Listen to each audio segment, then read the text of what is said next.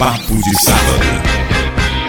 Na 93 FM, Papo de Sábado. Apresentação: Laíri Neto, Carlos Adams, Carlos Gregório e Larissa Gabriele. Olá, estamos no ar com mais um Papo de Sábado. Olá para você que nos escuta pela 93, você que nos escuta pelos nossos podcasts. Olá, boa tarde. Sábado aí de feriadão, né? Que já é feriadão direto, ultimamente com essa quarentena. Mas a gente começa aí emendando vários feriados num, num só. Corpus Christi, Mártires de Cunhaú e Uruaçu. Tá tudo emendado esse final de semana. Boa tarde, Ada. Boa tarde a todos, sejam bem-vindos a mais um Papo de Sábado. Hoje um dia bem temático, né? 13 de junho, né? Dia enfim, bastante comemorado por Mossoró, dia da resistência, aniversário da resistência, 83 anos, é isso? Confere, produção. É isso aí, acho 83 é anos da resistência. Acho que é 8... Não, 93, desculpa. É isso mesmo, Gregório. Foi 1927, é verdade. 93 anos aí da resistência, né? Da época resistência de Mossoró, bando de Lampião, e a gente tá aqui junto. Dia de Santo Antônio também, né? Santo Casamenteiro. E aí, começando agora mais um papo de sábado, a gente tava começando aqui a gravar e a gente tá vendo um período muito delicado de quarentena, todo mundo em casa, todo mundo isolado. E ainda bem que a gente tem as redes sociais, né? Pra gente conversar com quem a gente gosta, pra gente dialogar, pra gente se aproximar. Eu fico imaginando se a gente vivesse essa quarentena sem esse, sem esse poder da tecnologia. Então acho que isso auxilia bastante. E Adams falou agora, é, eu acho que essa é a data mais importante da história de Mossoró. Assim, é o dia mais emblemático para a cidade, porque realmente é um fato que orgulha toda a cidade. E eu espero muito que daqui a sete anos, se Deus quiser, a cidade possa fazer uma grande festa para comemorar os 100 anos da resistência ao bando de Lampião. Pois é, a... também foi antecipado, além do Dia dos Mártires de Cunhaú e Uruaçu, dia 30 de setembro, feriado, que seria no dia 30 de setembro, foi autorizado pela Câmara Municipal o governo do estado antecipou o Dia dos Mártires de Cunhaú e Uruaçu e a prefeitura antecipou o feriado dia 30 de setembro na tentativa de aumentar aí o isolamento social. Ah, eu considero, eu acho que Mossoró comemora, tem a data mais importante, exatamente o 30 de setembro, que é a libertação dos escravos, cinco anos antes da Lei Áurea, e, e sem dúvida, os feitos de, dos moçoroenses do passado são muito celebrados é, inclusive no espetáculo da Liberdade, né, do mês da, no mês da Liberdade, na, em, em, setembro, tem o, o, espetáculo Alto da Liberdade, que representa o motim das mulheres, que foram quando as mulheres de Mossoró foram para as ruas para lá na delegacia do Exército para impedir que seus filhos e maridos fossem é, credenciados, cadastrados, enviados para a Guerra do Paraguai. A, Liderados, primeiro, é, só interrompendo você, Lairio, liderado por Ana Floriano, que é tataravó de João. Certo, tudo bem. Para você cuidado que então João é de uma família de gente braba. Aí também é celebrado o prime a primeira mulher apta a votar na América Latina. E aí vem a, e também a libertação dos escravos e a resistência ao bando de Lampião. Muito então, bem, lembrar que hoje também, gente, hoje é o tá aniversário tá da editora. 72 anos, não é isso? Da Resistência, Laíre? Como? Cortou aqui. Estou dizendo. E hoje também é o aniversário da rádio, da Rádio Resistência. A Resistência foi inaugurada em 1988, né? Então, 32 anos nessa 32 data. Parabéns anos. aí a todos os enfim, radialistas da rádio, né? Enfim, eu, eu, costumo dizer que a, a 93 é uma grande família e que o, o, locutor não estaria no ar se não fosse quem faz, a, a, quem cuida da rádio, quem serve o café, quem administra, quem vende a propaganda, quem ajeita o transmissor. Então, a, a, nossos parabéns a todos que fazem e que fizeram parte da, dessa bela história da 93 FM, já passaram por, por aqui grandes nomes do rádio moçoroense, do rádio potiguar, né? O, o, e temos hoje pessoas que passaram pela 93 que estão fazendo sucesso em, em outras cidades, inclusive em grandes capitais. Né? Então a, a, é um histórico de luta realmente, de muito trabalho, é, mas é um trabalho muito gostoso. A 93 é uma grande família. Com certeza. Parabéns a 93 a todos que fazem a rádio. E aí, Dia dos Namorados, que no Brasil é uma celebração meramente comercial, criada comercialmente, é uma curiosidade. Foi, é uma data criada pelo pai do prefeito de São Paulo, do hoje prefeito de São Paulo, João Dória Júnior. É um governador, no caso. Hã? Governador. Governador. É, é porque era prefeito, era governador. Que o nome já diz, João Dória Júnior, o nome do pai era João Dória, né? Que criou essa data. Porque no mundo, a data de Dia dos Namorados é o Valentine's Day, que é em homenagem a São Valentim, que, era um, um, que é um santo da Igreja Católica, que tem algumas histórias, algumas lendas relacionadas né, ao romantismo, aos casais, enfim. A, então aí você pode comemorar o Dia dos Namorados duas vezes por ano, né, em 14 de fevereiro, que é o dia de São Valentim, ou 12 de junho aqui no Brasil. Caso você só precisa dar presente num dia, né? como o 12 de junho foi meramente comercial, como o Laine falou, então não precisa dar presente no 14 de fevereiro. Pronto, fica mais econômico assim. Esse ano houve um, uma mudança, né? Assim, devido ao isolamento social e o varejo está fechado na maioria das cidades do país, houve um pouquinho da mudança de comportamento. Os dias dos namorados já vinha sofrendo isso, as pessoas estavam preferindo. O Gregório pode afirmar isso para a gente é, comprar viagens, comprar momentos que aproveitassem a dois, né? Já tinha essa tendência. Isso. E agora eu vi uma crescente muito grande do mercado de cestas de café da manhã, de flores. Devido a essa distância do isolamento social, as pessoas estão se fazendo presentes com os seus amores é, de uma forma mais significativa, assim, né?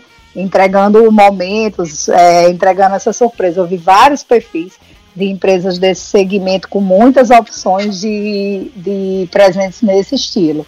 Nessa pegada de surpresa mesmo, de chegar uma cesta de doce, de chocolate, de é, flores. De café da manhã. Café da Inclusive, manhã, é. Lá você tocou no assunto aí que é verdade. Lá na agência era uma data muito comercial, assim. A gente, com bastante antecedência, divulgava os pacotes, Dia dos Namorados em Noronha, Dia dos Namorados, enfim, vários destinos ditos assim, românticos, Gramado, Campos do Jordão, e a gente realmente vendia bastante. É uma data que realmente está entrando no gosto popular e que as pessoas estão aí consumindo, procurando presentear e viver momentos inesquecíveis com quem você ama. Eu vejo para essa data, em especial para esse ano, né, é, para esse período de isolamento, que alguns hotéis, não só aqui da região, mas da, de todo o Brasil eles investiram muito nessa campanha do Dia dos Namorados, né? Como os hotéis eles estão meio que sofrendo, aliás, meio não, totalmente sofrendo com essa questão da pandemia do isolamento, eles fizeram alguma promoção nesse sentido para atrair justamente os casais para esse dia, né? Aproveitando o feriadão, o momento, a data, né? E alguns a incrementaram a decoração, colocaram, enfim, aquele clima todo de romantismo, pétalas, café da manhã, para tentar atrair esse público, esses namorados já que não podem, por exemplo, ir para um, um restaurante, ter o tradicional jantar é, no restaurante, os hotéis estão investindo nessa, nesse cardápio, vamos dizer assim, para esse Dia dos Namorados é, isolados. Imagine é, agora, né, que a gente mora no hemisfério norte e que, e que é necessário que os hotéis também invistam em, invistam em lareiras e em mantas fleupudas para que nós possamos nos agasalhar. Imagino que as praias e os picos da, da gente de, de dunas ficarão todos congelados nos próximos meses. Inclusive, essa semana tem. Irônica, uma, não, né? Tem um amigo nosso, ah, Larissa, que foi para Natal essa semana parou ali no pico do Cabugi e fez uma foto bem legal, assim, tava, é, tava eu me inspirei nele para esse discurso, no pico do Cabugi, por isso que eu disse assim, fui irônica, porque esse tipo de comentário é dele, né? É, então, vamos, vamos contextualizar, né? Pra, pode ser que tenha alguém nos ouvindo que não tenha acompanhado o que aconteceu. O ministro interino da, da Saúde, o Pazuello, Eduardo Pazuello, foi dar uma explicação sobre datas de inverno e ele disse que o, as regiões norte e nordeste tinham as datas de inverno mais parecidas com, com o hemisfério norte. E aí os memes começaram a correr solto na internet é, fizeram um vídeo que eu achei muito engraçado, uma dublagem de um senhor numa varanda e a voz do cara é dizendo que está no Piauí, em Teresina, olha como Teresina também neva. E aí quando eu estava passando ao lado do, do pico do Cabugi, aí eu me recordei de uma foto que eu havia tirado ao lado do vulcão Lanin, no Chile, lá em 2016. E aí ficou muito engraçado porque o Pico Cabugi é um, um, a origem dele é, é um, vulcão, vulcão, né? E é. aí ficou engraçado. Foi uma das, das fotos que eu postei no, no, é, foi no Story, né? Foi a que mais teve direct, foi o povo tirando onda com o, o Pico do Cabugi coberto com neve, né? Mas ah, tem pessoas que fala, falam as coisas. Eu tenho certeza que o ministro estava bem intencionado. Ele não tinha, não foi por ignorância que ele é, ele, não, ele é uma pessoa preparada. Mas o fora foi grande e a, e a internet não perdoa. A internet não perdoa ninguém, né? É. Bom, agora também uma, uma, data que é importante, dia 12 de junho, além do dia, do dia dos Namorados, é o Dia Mundial contra o Trabalho Infantil. E é uma, é uma discussão que a gente precisa ter sempre.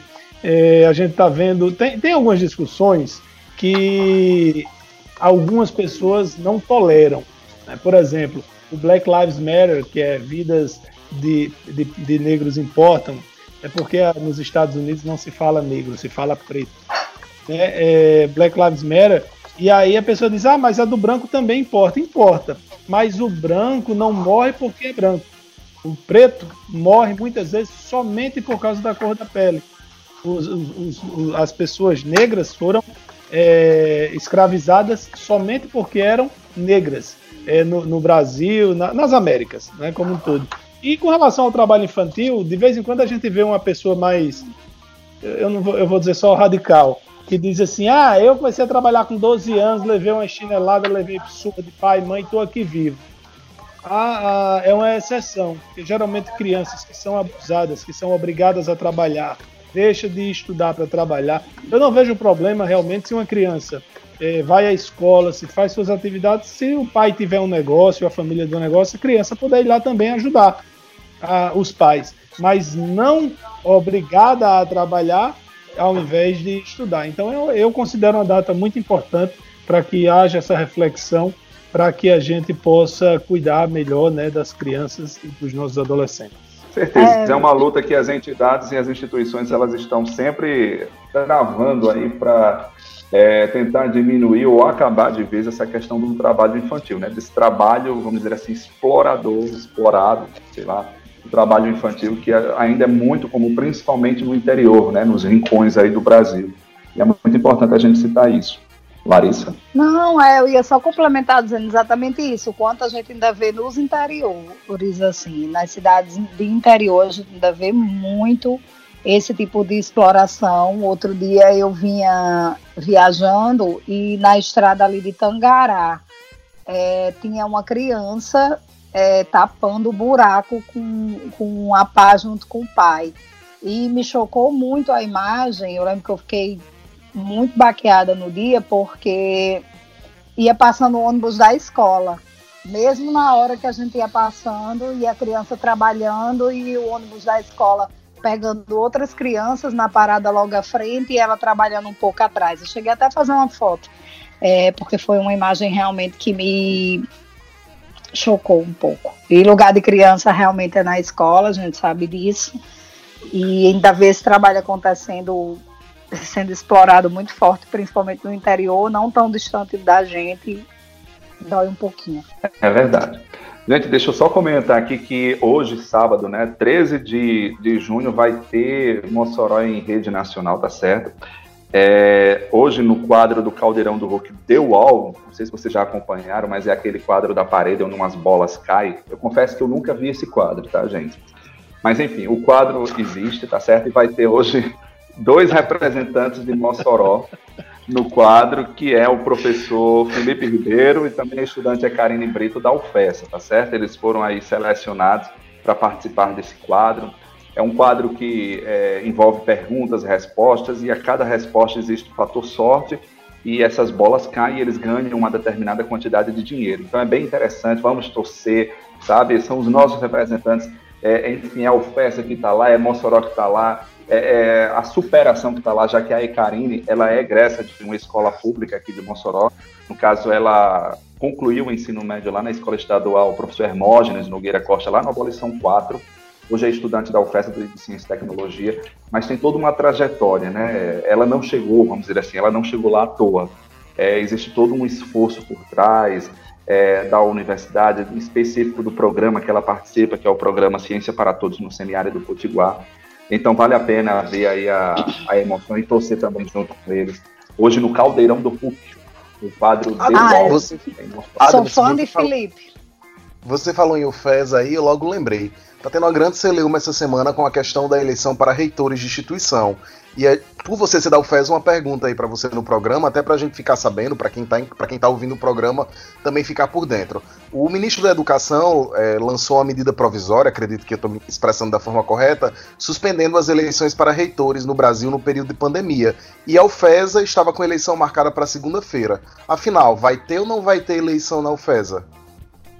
Vamos lá, só é, contextualizando para o ouvinte, a MP 979, que foi publicada essa semana pelo presidente, é, tra tratava justamente sobre isso, né, dando a autonomia que o ministro da Educação ele nomeasse os reitores de forma pro-tempore para as universidades e institutos federais enquanto tivesse esse período de pandemia. Só que, assim, muitas universidades recorreram e realmente é, foi uma medida que deixou a comunidade perplexa da forma como ela foi tratada, sem consulta, sem diálogo com as instituições, foi judicializado e, inclusive, agora a gente ficou sabendo que o presidente do Senado, o senador Davi Alcolumbre, acaba de devolver a MP para o executivo, para o presidente, para como se for de forma para correção, para fazer correções, tá certo? Então, diante disso, o que é que vai acontecer? A eleição, né, a gente chama no caso a consulta, a consulta da UFES ela está mantida tá bom? Na segunda-feira a consulta vai acontecer normalmente, a comunidade, é, alunos, professores e estudantes poderão fazer aí a sua votação de forma online, que é pelo SIG Eleição. É um sistema que a universidade está adotando esse ano, né, mas que já é adotado, por exemplo, pela UFRN, por outras universidades federais do país, que a universidade está adotando pela primeira vez. É um sistema extremamente é, confiável, é auditado, tem toda a sua credibilidade, então a UFESA vai utilizar pela primeira vez e só reforçando que a consulta está mantida, tá certo? Segunda-feira, a partir das 8 da manhã, começa a consulta e vai até às 7h59 para ser mais preciso. O sistema vai ficar aberto durante esse período. São cinco chapas inscritas, né? E cerca de 12.500 pessoas aptas aí a participar desse pleito da universidade, né, dessa consulta aí para a formação da lista tríplice para o cargo de reitor ou reitor. Tá certo? Adams, o resultado então, vai ser quase vai ser quase que instantâneo, né? O resultado todo digital, né? Na segunda-feira mesmo, então. Exatamente. Já se sabe esse resultado. na hora. Terminou a votação, o sistema, é, enfim, o, o, bom do sistema é isso, é que ele dá é, o resultado na hora. Ele, ele emite o seu relatório, né? E confere o resultado é, de forma meio que instantânea, né? Só então, eu acredito que em 15, 20, meia hora depois o resultado já tenha... Uma outra curiosidade. A universidade, ela está engajada nessa, nessa eleição? Ela aceitou essa ideia? Qual é o sentimento que você está sentindo disso? Tá, existe sim um engajamento, mesmo que de forma virtual, a universidade ela está engajada, porque é um processo muito importante, né? É, é, fazendo jus mesmo à autonomia da universidade. É, é um processo democrático, né? A, a, decisão, né? A consulta, a escolha do, do seu dirigente máximo é uma, é uma precisa ser uma decisão democrática. Então a universidade está sim engajada, eu vejo muito nas redes sociais, enfim, nas plataformas virtuais, esse engajamento, muita gente envolvida, querendo participar, convidando a, a, a comunidade toda a participar. Então eu vejo com bons olhos. Eu, eu acho que está tendo um bom resultado, sim sabe? É, mesmo de forma isolada, mesmo à, distância, nessa, nesse formato virtual, eu vejo que está tendo sim uma boa, uma boa aceitação. Inclusive, essa semana teve um debate, foi bem prestigiado, enfim, está tá engajado.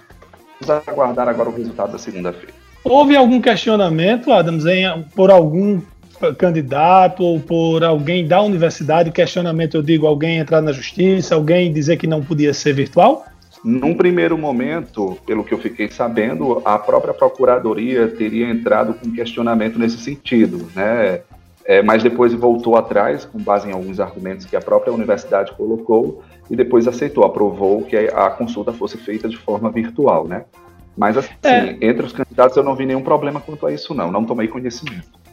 É um, é um momento único que o mundo, né, o mundo moderno nunca passou. Nós tivemos aí 100 anos atrás a gripe espanhola, outros tantos anos, séculos antes, a, a peste negra, mas no mundo moderno, na, na, de 100 anos, no, no último século, né, nós não tivemos uma situação como essa de, de pandemia. Então, realmente tem que se procurar as soluções. Eu, inclusive, me questiono muito como é que vai ser feita a questão da eleição municipal, porque estão falando em adiar em, em, em um mês, ou no máximo dois meses, as eleições desse ano. E aí a gente se pergunta: bom, os países da Europa passaram em média 50 dias em isolamento, em lockdown. Lá houve lockdown. Aqui no Brasil não houve lockdown. Né? A gente viu o, o, o máximo que nós conseguimos de isolamento foi perto de 60%, nem a 60% chegou. Na Europa era sempre acima de 75%. Ah, e aí está se arrastando. O que é está acontecendo? Está se arrastando por mais tempo esse problema da pandemia e o, o prejuízo na economia, na minha opinião, vai ser muito maior. E aí, quem sabe quando é que isso vai terminar? A gente está vendo aí estados e municípios iniciando a reabertura, porque realmente você não pode passar seis meses fechado. Nós já temos três meses aqui em Mossoró, do, do, já vamos completar três meses desde o primeiro decreto. Então, a, a, essa, talvez o que a UFESA está fazendo sirva até de experiência para outras, eh, outros, outras eleições. E a pois é, gente é, só para destacar, Laire, só para destacar aqui, é, complementar esse assunto da, da consulta da UFESA, é que esse sistema, o SIG Eleição, que a universidade está utilizando esse ano para fazer a sua consulta, ele não é novo, ou seja, a universidade ela não está inovando, vamos dizer assim, não está é, inventando esse sistema. Esse é um sistema já utilizado, por exemplo, pela UFRN. Inclusive, o sistema é uma criação da UFRN, né, pelo setor de TI de lá. Já vem sendo utilizado lá por duas consultas seguidas. Outras universidades federais também já utilizaram esse sistema. E a universidade aqui em Mossoró, UFESA, já tinha esse planejamento de fazer o uso do SIG eleição também nas suas consultas. O que, que aconteceu? Devido à pandemia, devido a essa questão do isolamento, vamos dizer assim, ele só foi antecipado, ele só foi meio que é, é, colocado em prática já para ser utilizado esse ano mesmo de forma virtual. Tá certo? Mas é como diz, a gente precisa criar alternativas e soluções para se ver essa questão da, da democracia, da votação, da escolha popular porque, enfim, é, é necessário. A gente precisa é, é, inovar conforme aí o período e as necessidades do momento. A gente Eu... vai viver um, um, período eleitoral agora esse ano, né? Que são as eleições para prefeito e vereador. E tá todo mundo muito assim, meio que perdido sem saber que final de contas, quando é que vai ser essa eleição. Acredito que agora no mês de junho o TSE vai se posicionar, mas a gente falando aqui em eleição virtual, eu lembrei do exemplo americano é, foi feita uma pesquisa nos Estados Unidos e 66% dos eleitores de lá eles não querem ir a uma sessão eleitoral para votar, eles preferem votar pelo correio. Então, nos Estados Unidos já existe uma votação, já a votação pelo correio, ela já existe de fato e não é novidade lá. E seis dos 50 estados do país já realizam eleições dessa forma. Então, lá já existe outras, existe a forma de para que a eleição aconteça sem precisar que o eleitor vá até a sessão eleitoral. É algo realmente para ser trabalhado de, numa perspectiva maior, sair de uma eleição para a reitoria da universidade, que é um público bem menor, para uma eleição de uma cidade, de um estado, de outra forma, é o que deve ser estudado. Mas quem sabe aí com o tempo a gente não evolua e consiga fazer isso de uma forma diferente. Pois é, e a gente tem. Aqui, no, como é um programa mais descontraído, a gente tem é, evitado falar tanto de problemas, né? mas a gente já viu aí o Brasil passar das 40 mil mortes por causa do coronavírus, na verdade mais de 41 mil, não é? E a gente fica muito triste com tudo isso, lamentando tudo isso. É, eu, eu já perdi dois amigos o, e, e, alguns conhecidos para essa doença. É importante a gente lembrar as pessoas que a doença não foi embora, que a gente não pode deixar de se cuidar, que a gente não pode deixar de usar a máscara, lavar as mãos. Então, ah, eu concordo que a gente não pode passar o resto da vida trancado, mas a gente também vai ter que passar muito tempo com cuidados redobrados. Não tanto, é. É, é, eu falo muito mais pelos nossos familiares mais velhos. Né? Eu sou mais velho aqui dos quatro, mas não, não sou um idoso ainda. Se Deus quiser, chegarei lá mas a gente tem que ter cuidado com com, conosco e com os outros. Deixa eu só complementar aqui dizendo que o, o vírus, o corona, o Covid, é, ele veio para ficar, tá certo? Então ele não vai embora, né? Muita gente diz assim, ah, quando é que esse vírus vai embora? Quando é que ele vai, enfim, desaparecer? Ele não vai desaparecer. A, a questão agora é a humanidade, o planeta, as nações é, começarem a, a ter as suas medidas de controle. E isso só será possível com o quê? Com vacina, é, enfim, com algum medicamento que possa interferir aí no processo da, da recuperação dos doentes. Então é um processo que a gente está né, nessa adaptação, né? Mas a, a, o corona, o Covid é como, por exemplo, o H1N1. Não vai desaparecer mais, sabe? É. Veio, tá, tá, o vírus está circulando, enfim, está sofrendo algumas mutações. O que é que nos cabe agora fazer? Nesse primeiro momento, é tentar evitar ao máximo né, o, o, o contágio para não sobrecarregar o sistema, né, para o sistema não entrar em colapso. E, em paralelo a isso, a comunidade científica, a ciência, né, por isso que a gente coloca aqui a importância da ciência, da pesquisa nessa hora, a ciência, os pesquisadores, os laboratórios, eles estarem juntos para encontrar alternativas o quê? de barrar esse avanço que seria, no caso, a questão das vacinas, com medicamentos, com antivirais, por aí vai. Certo? É mesmo só para destacar isso. É, e, e lembra, tem duas notícias boas, né? Tem um, uma notícia de que o Estado de São Paulo, o Instituto Butantan, junto com a instituição, com o laboratório chinês, está desenvolvendo a vacina e também a Universidade de Oxford está fazendo experimentos e no, o Brasil também está participando desses testes. Vão ser é, as pessoas se voluntariaram, são duas mil pessoas para receber o teste da vacina e deveremos ter no primeiro semestre do próximo ano a vacina. E isso é um tempo recorde, nunca houve uma vacina tão rápida em toda a nossa história. Né? Como o Laíro destacou, o governo de São Paulo anunciou, acho que foi o governador, o próprio governador Dória que anunciou que São Paulo vai, vai fazer essa fabricação, né, através, eu acho que é do Instituto Butantan, alguma coisa assim, se não me falha a memória da Fiocruz, não sei. Vamos lá para o nosso intervalo, no segundo bloco a gente volta conversando com Gabriel Barcelos, aqui no Papo de Sábado. Até já. Papo de Sábado na 93 FM. Papo de sábado. De volta com mais um bloco do Papo de sábado. E hoje, dia do turista, nós estamos recebendo alguém que entende muito do assunto em um âmbito geral. Nosso convidado, Gabriel Barcelos. Gabriel, seja muito bem-vindo ao Papo de sábado. É um prazer ter você aqui conosco. É sempre um prazer muito grande estar com vocês aqui. Eu gosto muito aí do Papo de Sábado. E, e, é, e é, bom demais aqui, essa turma aí, a turma top. Gabriel, hoje não é dia do profissional do turismo, é dia do turista. É. É, a, a, a, sua formação, você trabalha com turismo, é responsável pelo Hotel Temas, a operação do Hotel Temas em Mossoró, mas sua formação também é no turismo, né? Não, na verdade não. Na verdade eu, eu tenho a formação em Direito e Administração, né? Ixi, mas, é, mas, é, mas assim, já são muitos anos, né? Trabalhando nessa área do turismo aí, já faz um bocado de tempo, né? E aí a gente acaba, é, acaba uma formação prática do dia a dia, né? Acabou sendo turismo mesmo. Legal. Gabriel, a gente está vendo aí, né? Está passando por um período, enfim, difícil, né? É, com muitas notícias que nos deixa triste, né? Tanto em nível nacional, internacional, também atinge aqui a nossa realidade local, né? É, eu acredito que esse momento para vocês deve, deve estar sendo um momento talvez difícil ou mais difícil aí da existência toda, eu digo mais em nível de hotel, né? É, como é que está a situação hoje? Como é que você avalia a situação nesse momento? Olha, é, realmente como você falou, né? É, é, o, é o momento mais difícil já passado na história. Na verdade, nós nunca vivemos o que, o que se viveu, né? A gente jamais ia imaginar acontecer algo parecido. Eu me lembro aí no, no Réveillon, a gente jamais imaginaria que quatro meses depois a gente já está fechado. E não é, e não é o Hotel Termas que está fechado. Na verdade, se pegar os resorts no Brasil, 100% estão fechados.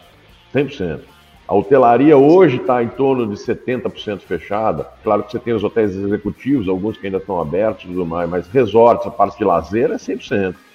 E a situação, quando você falou, o que, que se imagina hoje? Não, a gente a questão é essa, ainda as, as, indefinições são muito grandes, né? Ninguém sabe ainda quando é que vai ter essa retomada, quando é que vai acontecer, de que forma vai acontecer.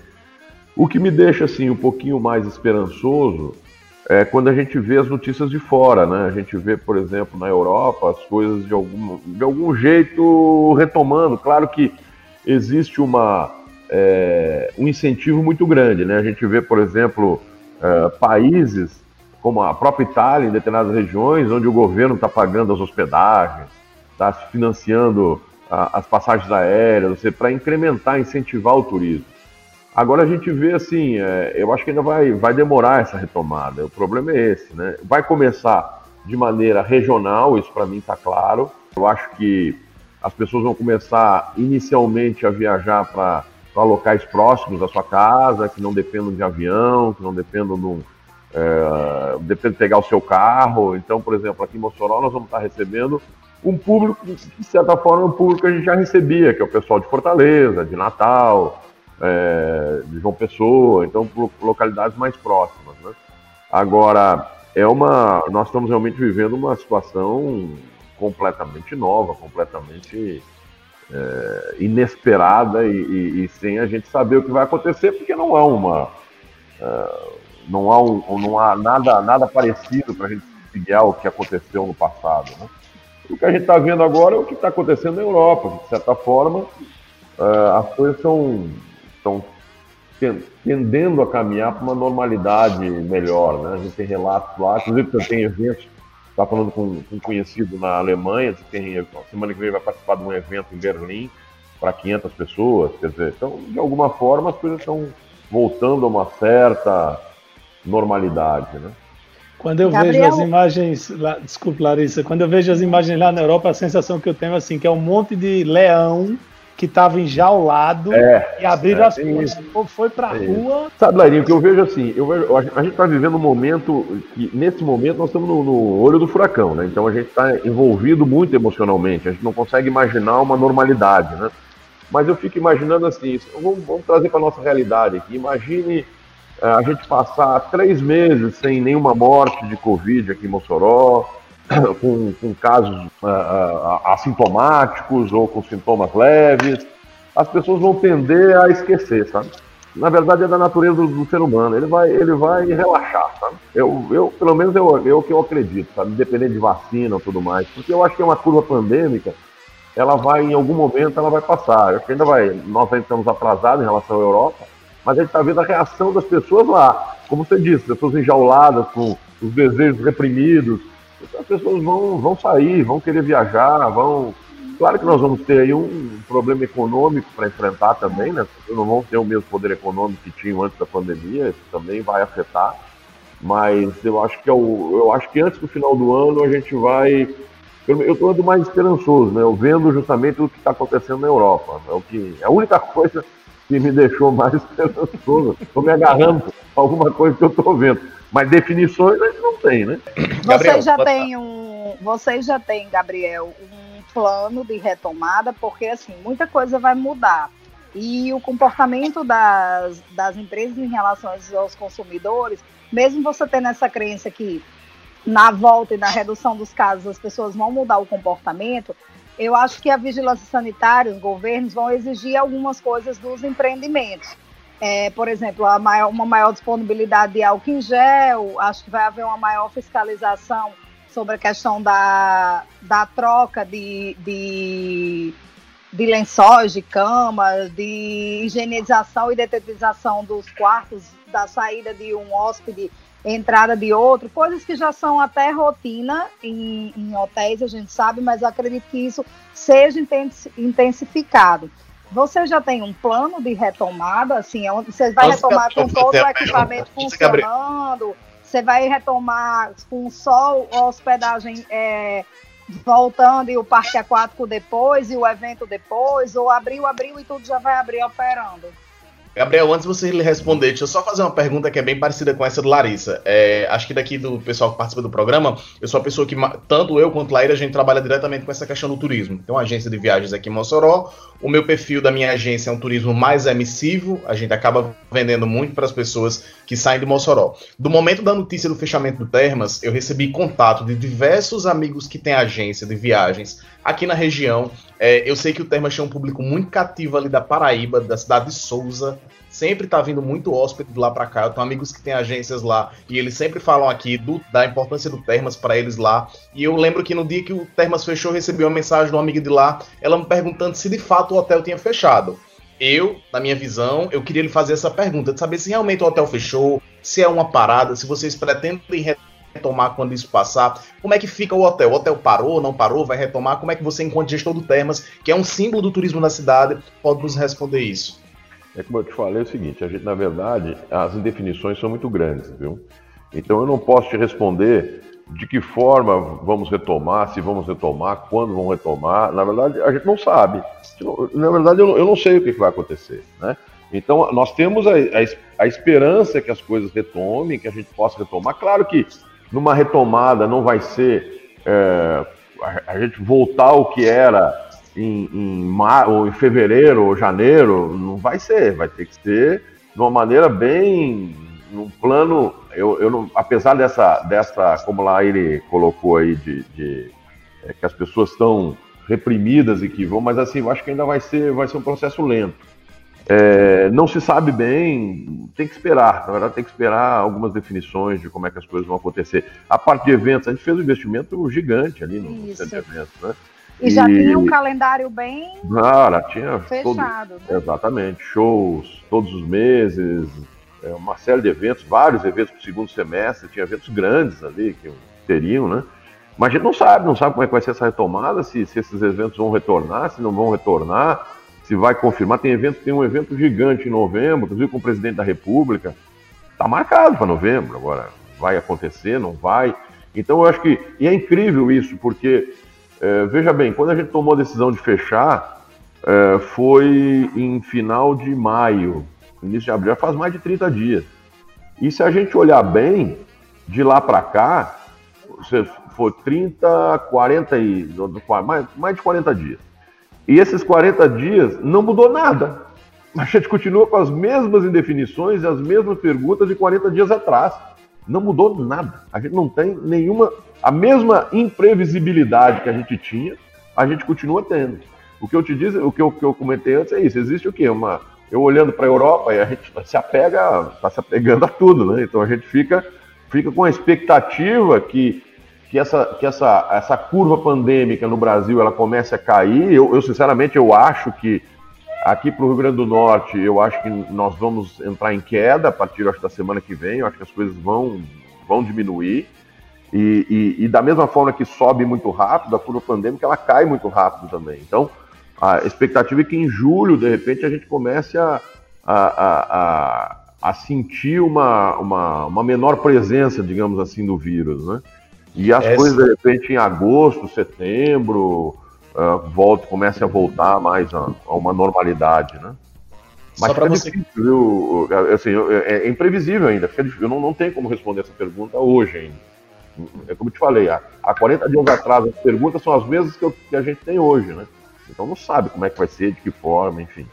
Ei, Gabriel, vendo aí você Só... falando da gente se apega às coisas, eu lembro de uma passagem com, eu não vou, com um amigo nosso, que inclusive é do setor de hotelaria, numa eleição, numa determinada eleição, ele disse, rapaz, eu acho que fulano vai se eleger para governo. Então eu disse, mas fulano, é, você está dizendo isso baseado em quê? Porque as pesquisas que eu vejo não são, não mostram isso. Você está se baseando em quê? Na minha vontade. é mais ou menos isso, né? É mais ou menos isso. Na minha vontade, eu esperar que até é. no final do ano as coisas se normalizam, mas é baseado na vontade da esperar. Aí o cara se apega a alguma coisa, né? Dá pra fazer um vídeo. Só para vocês. Para quem está ouvindo o programa para entender, é, o mercado de viagens é responsável por 8% da economia do é. Brasil e gera cerca de 7 milhões de empregos. A, Confedera a Confederação Nacional de Comércios de Bens, Serviços e Turismo estima que aproximadamente 730 mil postos de trabalho serão perdidos no setor turístico por causa do impacto da pandemia do coronavírus. A entidade também calcula um prejuízo de quase 90 bilhões de reais nos três meses. Então, quando a gente fala em turismo, às vezes as pessoas acham que a gente está falando de algo supérfluo. Não, porque turismo é realmente algo é. supérfluo, é algo que não acrescenta, mas isso na força econômica é algo muito forte, né? E muita gente também, assim, a maioria das pessoas que vão viajar, principalmente na, no perfil da hotelaria do Termas, é um turismo mais de lazer. Então, é um investimento que as pessoas fazem que lhe dão uma sensação de que, enfim, as coisas estão melhores, viver novas experiências. Então, é realmente é uma parcela econômica muito forte e que afeta muito a economia do Brasil. A gente está é, falando demais. em quase um milhão de desempregados, né? Demais. A gente, na verdade, você falou 8%, eu tenho dados aí que é 9%. Né? 9% Isso, é 2019. E 7,5% dos empregos. 7,5% é uma quantidade significativa mesmo. Isso, é... gente. Você imagina cidade, um lugar como São Miguel do Gostoso, como Pipa, é, como aí vamos para o exterior, Santorini, oh. na Grécia. Agora, é, Lairinho, eu estava vendo uma entrevista do, pre, do prefeito de Gramado. A, a, queda na arrecadação em Gramado a queda foi de 86%. 86% é, caiu a arrecadação 30, do município. Né? Imagina. Entendeu? E lá, porque lá é turismo Gabriel, puro. Né? É verdade. Gabriel, é, primeiro deixa eu dizer aqui um relato, tá certo? Eu estou sentindo muita saudade, como vizinho do Termas aqui do hotel. a gente sente muita falta enfim, do, do barulho que vinha lá do planeta Água, é. das festas que já estavam acontecendo no hall, enfim, daquele agito, até mesmo da própria entrada e saída dos funcionários aqui que passava por frente a gente sente aquela falta, sabe? O negócio tá meio que estranho, sombrio. Eu tava até comentando é, com meus pais sobre isso, né? O, o, o, o, quanto tá difícil a gente ver, olhar para o hotel aqui e ver aquele negócio parado, né? É um momento assim bem, bem delicado mesmo ah. é, para vocês e também para a gente aqui, para a vizinhança que já estava tão habituada a, a, ver, enfim, aquela rotina, o pessoal, até o próprio tibum da piscina a gente escutava daqui, sabe? Então realmente nos deixa muito triste, né? Mas assim, é, a gente também. Eu gostei, é, é gostei do efeito né? sonoro, aquele o quê? Aquele O efeito tibum. Sabe? E assim, a gente também é muito confiante que isso tudo vai passar, tá certo? E eu, eu só me lembro da, da frase do, do, do, é, do Carnal, né? Leandro Carnal, é, quando perguntaram a ele como seria o mundo na pós-pandemia, né? E ele disse que ia ser uma grande euforia. E eu acredito que realmente vai ser, né? Eu acho que o pessoal vai vai voltar assim com força total, sabe? Por exemplo, no mercado de eventos, que eu participo também, a gente vai ter uma maratona imensa de festas, sabe? De, de, de compromissos que não foram possíveis de realizar no período, né? E que vai ter, por exemplo, no próximo ano. Eu fico imaginando a questão dos bailes, né? Muitos bailes, né? Eventos dessa parte de formaturas estão sendo cancelados ou adiados. Eles vão ser, vão ter que ser é, é, esquematizados para o próximo ano. Só que para o próximo ano já tem muitos bailes também agendados, né? Então eu já acredito que a gente vai entrar numa maratona. Vai ter festa sábado, é, sexta, sábado, domingo. Talvez a gente tenha uma matinê, sabe? Festas de manhã para compensar tudo isso. É, você acredita, Gabriel, que também tenhamos essa euforia nesse, nessa pós-pandemia? Eu acho que sim. Eu acho que também, num determinado momento, eu acho que os desejos realmente estão reprimidos. Eu acho que é da natureza do ser humano, né? Estar tá junto, se abraçar, estar tá próximo, aglomerar, né? Então eu acho que isso, isso não vai mudar. Na verdade, é um, é um período que nós estamos passando, isso em algum momento vai ser superado, vai passar. A gente não sabe bem ainda realmente quando, mas eu também acredito nisso. Eu acho que, que as coisas vão voltarão ao normal. Foi falar dos protocolos de saúde. Eu acho que vão, vão mudar. Eu acho que vai ter algumas coisas realmente que vão ser mais é... rigorosas. rigorosas. Porém, eu não acho que serão exageradamente rigorosas é, depois de um certo tempo. Eu acho que é um, é o que eu digo, nesse momento nós estamos vivendo aí num momento de emoção muito forte. Então, é, é, eu acho que há uns exageros até em alguns protocolos, algumas coisas que tem que cuidar até algumas legislações que até inviabilizam. Por exemplo, eu vi uma que tinha que um restaurante para funcionar, aí os banheiros, cada vez que entrasse uma pessoa, teria que ser higienizado. Entra uma pessoa, higieniza. Bom, é mais fácil não ter banheiro, porque é inviável total. É. Você leva cinco minutos para higienizar um banheiro, toda vez que entrar um cliente, você tem uma pessoa ali para entrar, fecha o banheiro, higieniza, aí entra, sai, aí o primeiro que vai, vai ter uma fila de pessoas para usar o banheiro ali, o cara meia hora para ir ao banheiro. Então é melhor não ter o banheiro. Então tem algumas coisas assim que são completamente impraticáveis, que estão sendo colocadas e discutidas, exageros demais, né? É, mas isso é normal. Eu acho que eu acho que num primeiro momento as coisas vão ser mais rigorosas, depois vai haver um relaxamento natural, mas algumas coisas vão ficar, algumas coisas vão ser definitivas. É, mas não, eu, eu, vi outro dia um, um vídeo de um hotel em São Paulo, que eu acho que foi Lairinho que me mandou, né? Meu amigo, é. parecia é um hospital, é mais que um hospital, né? O negócio, cara, já media a temperatura, e tinha aí media a oxigenação do sangue. E é, um negócio, é um negócio impressionante, eu digo, meu amigo. Então, isso não vai acontecer, isso vai ser. Isso, isso num primeiro momento pode ser que, que, que surjam alguns protocolos exagerados desse jeito. Mas depois as coisas vão voltar ao normal e, e, e a, um, a, um, a um normal é, diferente, mas eu não acho que vai ser tão muito diferente do que nós vivíamos antes. Vai ter diferença, mas não vai ser é, exageradamente diferente. Pelo menos é a minha percepção e que eu imagino. Gabriel, eu, eu, conversei com nós, conversamos né, com outras pessoas que trabalham com hotéis em Mossoró. Os outros hotéis, a maioria está funcionando, mas com a taxa de ocupação muito baixa, né? Com é. 20%, 15%. O nosso turista ele é muito mais corporativo do que o turista, o nosso de Mossoró de um modo geral. É. é muito mais o turista corporativo que vem fazer negócio. Você acha que a nossa retomada em Mossoró pode ser mais rápida do que a de outros municípios como Fortaleza ou Natal? É, eu acho assim, eu acho que a nossa retomada ela tende a ser mais rápida é, em função da cidade ser menor, a oferta ser menor, não depende tanto do turismo de lazer, como você falou, e para o turismo de lazer, o nosso turismo de lazer é um turismo regional, então é o primeiro que vai retomar, não vai ser agora, se você depender do turismo internacional, ele vai, vai demorar mais, não, não tenho nem dúvida disso. É, a questão do turismo de negócio, eu acho que de alguma forma também vai ser um pouco afetada, porque essas plataformas de, de reuniões, elas, elas vão substituir algumas viagens, né? A gente está vendo que funciona bem, as pessoas se habituaram, uh, e você não é que vai deixar de viajar, mas você, as empresas vão diminuir a quantidade de viagens e hospedagens. Eu não tenho dúvida disso, porque você hoje resolve muita coisa em home office, uh, sem ter que se deslocar. Então vai ter um impacto nesse sentido também. O mercado vai se, vai se acomodar de alguma forma, vai ter, vai ter impacto, né? É, mas nós não temos uma, é, uma oferta tão grande assim em Mossoró. É, na hora que a economia retomar, é, eu acredito que nós tendemos a, a ter uma, uma recuperada um, um pouco mais rápida, né? mas eu acho que ainda vai ser, ainda vai demorar um pouquinho, ainda vai ser lento. A gente viu os outros hotéis que você disse que estão funcionando, mas estão funcionando realmente com uma ocupação muito baixa. Uh, muitos deles, quem está cuidando do hotel é a própria família, né? Estão até sem os funcionários. É a família que tá, assumiu o, o hotel. Uh, hotéis aí como o próprio Ibis está com, sei lá, dois, um andar funcionando só, um ou dois. É de então, pessoas que moram, né? É eu vi que tem, que tem alguns que são pessoas que são residentes. É, exatamente. Gabriel, é, uma das grandes conquistas aí para o turismo de Mossoró nos últimos tempos foi a chegada do voo comercial.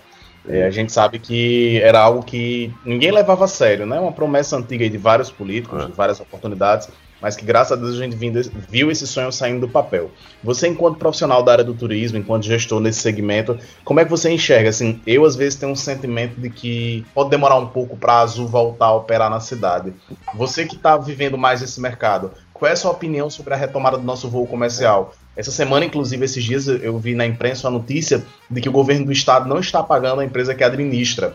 E ela ameaça parar de tomar de conta do nosso aeroporto. E se isso acontecer, vai fazer com que a gente perca várias certificações e tenha que reiniciar o processo. Qual é o seu comentário aí sobre o voo comercial da nossa cidade?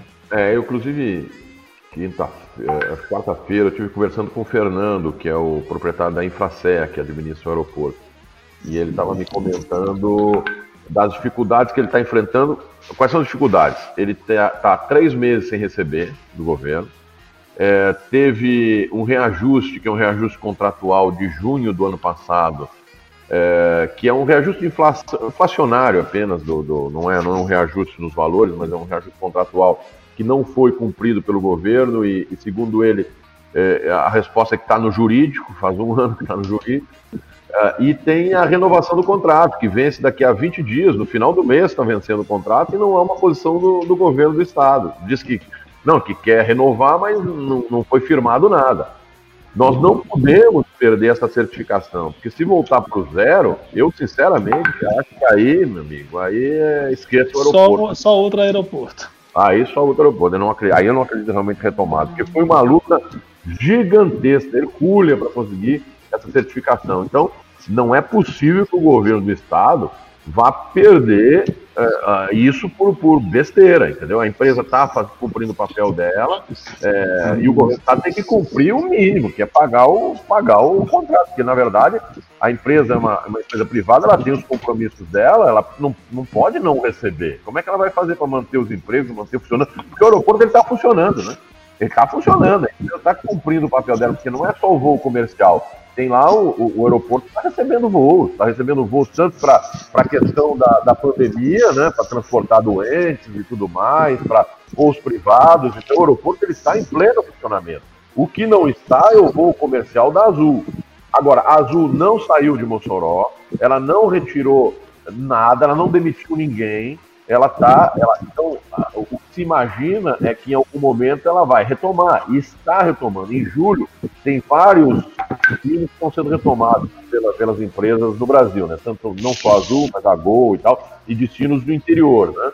É, eu vi que a, a Gol vai voltar a, vo, a voar para Petrolina e tudo mais. Então, é, eu imagino, até pela ocupação desse voo em Mossoró, que era uma ocupação bastante alta, um voo diário, né? Então, com certeza, era um voo viável para a Azul. Então, eu acredito que no segundo semestre, em algum momento, ela retome esse voo. Não sei se inicialmente diariamente, como era antes, talvez também comece aos poucos, comece com duas vezes por semana, três vezes por semana e depois vai retomando.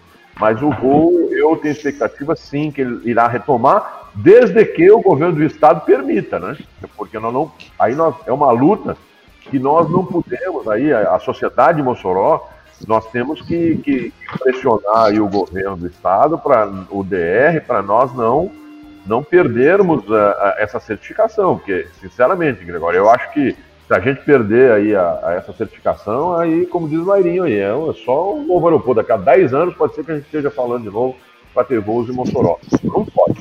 É, é inadmissível perder, perder o aeroporto. Perder, e aí, obviamente, perder esses voos. Gabriel, é, nosso tempo está acabando, né? Eu não, eu não falo enquanto secretário que eu estou secretário aqui em Mossoró, não sou, eu estou. Mas eu, eu a, este sábado, dia 13, é o dia do turista. Eu me enquadro aí, eu gosto de ser turista, eu gosto de viajar.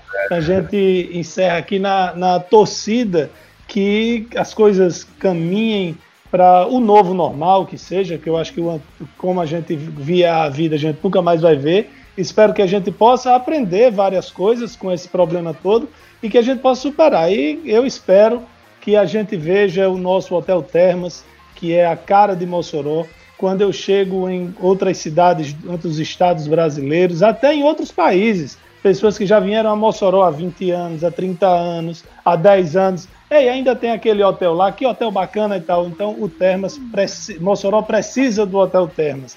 Não é, é, é, eu digo que a gente precisa muito mais do Termas do que o Termas propriamente de Mossoró. Então quero deixar aqui a, o nosso desejo, boa sorte para vocês todos e que a gente possa ver logo logo o Hotel Termas aberto. Agradeço, agradeço demais a torcida e, e nós aí, o que a gente puder fazer para retomar, nós vamos fazer. E eu acredito também, como você falou, tenho expectativa que as coisas em algum momento voltem ao novo normal que seja, né? Mas é, eu acho que as pessoas não vão deixar de viajar, não vão deixar de, de curtir, é, os turistas vão continuar existindo. Uh, nós vamos ter que. Vai passar, assim, em algum momento isso tudo vai passar e, e a expectativa é que, que, as coisas retornem, né? Essa é esperança expectativa e, e, e torcida realmente também. É, Mossoró, como você disse, realmente o Termas é, é, eu acho que quando se fala em Mossoró mesmo fora da cidade é, é o que mais as pessoas conhecem mesmo. Você é. viaja para fora e as pessoas falam do Termas antes de qualquer outra coisa, né? Então realmente é uma marca da cidade. É uma, é, ela, ela, ela, quando fala em Mossoró, tá, tá ligado. Mossoró e Termas são uma coisa só. Mas enfim, vamos, vamos. A, a, a gente tem que ser otimista e, e acreditar que as coisas vão, vão retomar de alguma forma mais pra frente. A gente Vamos lá, permanece aqui na torcida, né? Realmente é, é muito importante para todo mundo o Hotel Termas. E é isso, Gabriel. Muito obrigada. E já vou me despedir. Para você que está em casa, um ótimo final de semana. Hoje é dia de Santo Antônio. as moças solteiras logo mais estarão fazendo promessas para encontrar uns partidos bons como esse menino aí. é, ótimo. Valeu, é, galera. Valeu. Tchau, gente. Valeu, Gabriel. Beijo. Bom final de semana. Obrigado. Tchau. Valeu, galera. Até, próximo, até o próximo Papo de Sábado. Até o próximo podcast. Valeu. Papo de Sábado. Na 93 FM, Papo de Sábado. Apresentação: Laíri Neto, Carlos Adams, Carlos Gregório e Larissa Gabriele.